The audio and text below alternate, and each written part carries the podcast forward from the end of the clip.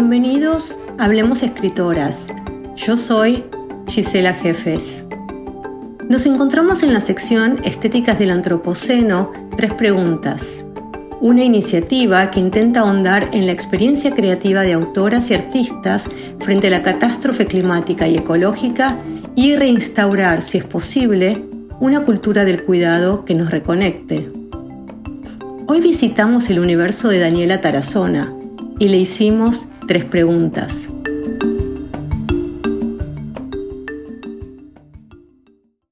Frente a los cambios que el Antropoceno va produciendo en el planeta y las crecientes alteraciones geológicas que los humanos estamos provocando, ¿cuál es el rol de la literatura y el arte? ¿Y es posible o no dar cuenta estéticamente de estos cambios? Como ha ocurrido a lo largo del tiempo, la literatura y el arte seguirán haciendo eco de aquello que ocurre en eso que llamamos realidad. Sin embargo, no creo que la literatura u otras expresiones artísticas nos ayuden a alcanzar la salvación. Si acaso, una buena novela puede hacer que nos detengamos en seco para mirar hacia el cielo o que le otorguemos otro valor a nuestras propias preguntas. Me inclino más hacia la incomodidad sostenida, antes que la resignación ante lo que creemos que somos y frente a lo que hemos destruido sobre la tierra. Para mí la escritura representa un umbral. Cuando lo cruzo, el otro lado se convierte en una suma de posibilidades distintas a las que experimento en la realidad. Supongo que habrá quienes compartan esta fascinación por escapar de ella, por irse a vivir con las palabras. Hace un par de días respondí acerca de qué considero ciencia ficción. Yo creo que el género ahora mira hacia atrás. La ciencia ficción será recordar que alguna vez vivimos sin teléfonos inteligentes y yendo cada mes dos veces al cine. Ahora la invasión a la vida íntima y a los afectos no tiene tregua.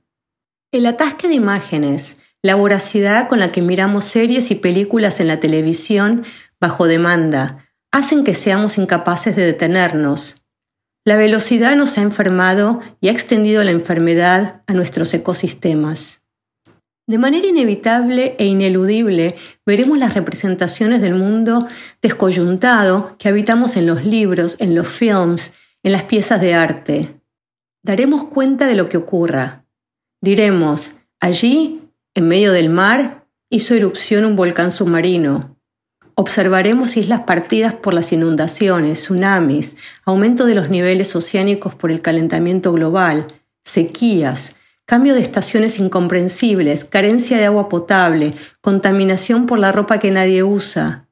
Lo vemos ya, lo veremos con mayor frecuencia. El asunto se complica si pensamos que cualquier expresión artística puede contrarrestar las ganancias de una farmacéutica o el negocio que representa la trata de personas o las adicciones. Lo que puede hacer un libro en el pensamiento y el corazón de quien lee, a la par de las ganancias multimillonarias de cualquiera de estos negocios, no cambiará nuestro modo de comportarnos desde hace siglos. Considero que el rol de la literatura o el arte es escapar del mundo y llevarnos a quienes leemos a esas naves. ¿Cuál es la salida de este desastre?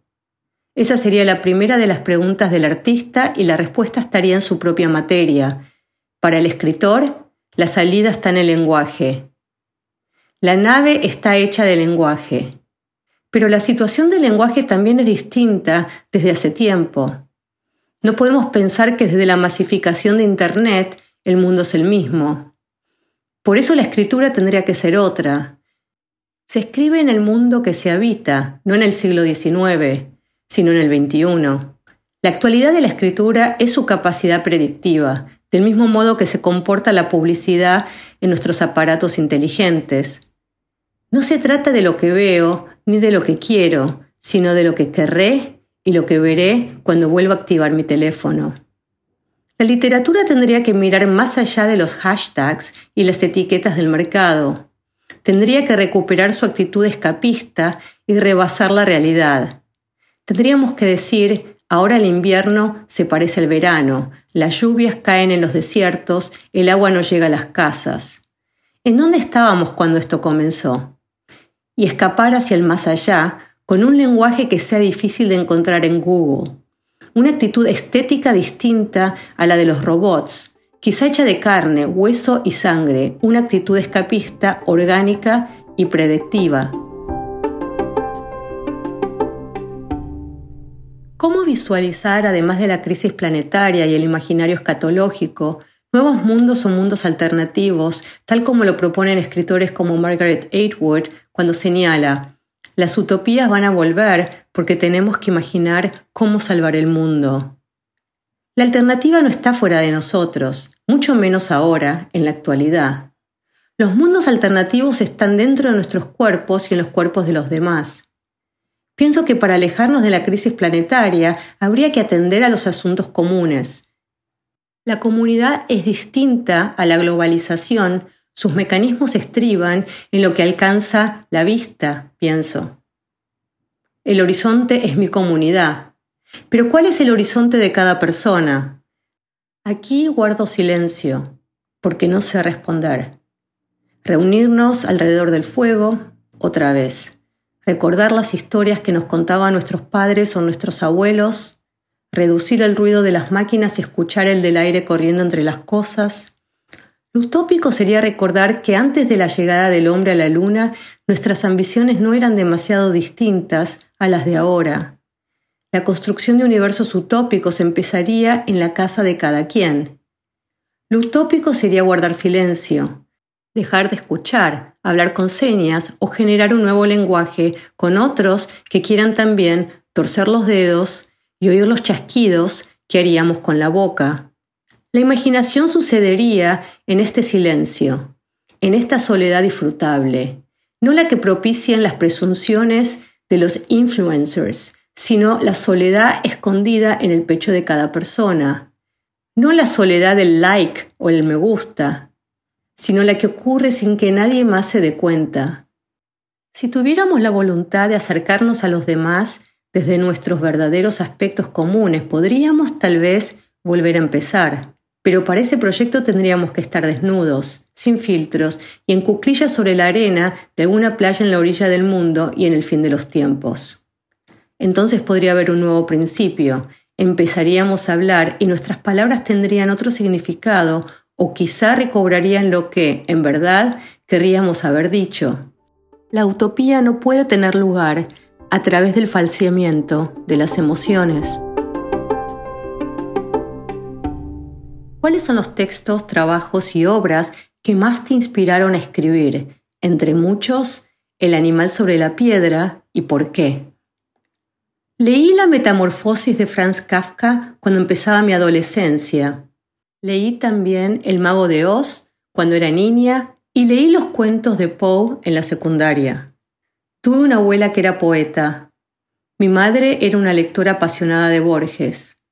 Tuve un tío abuelo que fue piloto bombardero en la Guerra Civil Española que escribió un libro sobre sus memorias, Sangre en el Cielo. Mi inspiración encuentra terrenos de juego en la lectura, pero es, en buena medida derivada de mi genealogía. No podría haber escrito El animal sobre la piedra sin la experiencia que me heredaron las mujeres de mi familia, así como tampoco sin las lecturas de los libros que mencioné. Entre otros, que mi mente no identifica como cruciales en mi desarrollo, pero seguramente los hay. Fue mi primera novela. Este año cumplirá 14 años de haberse dado a conocer, aunque fue reeditada hace dos años. Pienso que en sus páginas existen claves que yo misma no sé descifrar todavía, pero eso me ocurre también con mis libros posteriores. No me inclino a identificar los orígenes de sus gestaciones con certeza, porque me parece un vano afán.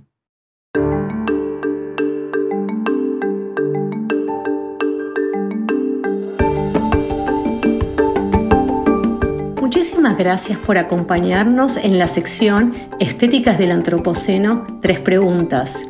Gracias también a todo el equipo de Hablemos Escritoras, a los editores, a quienes trabajan en la producción y a Daniela Tarazona por compartir sus respuestas con nosotras. Un saludo desde una Houston soleada y sumamente cálida.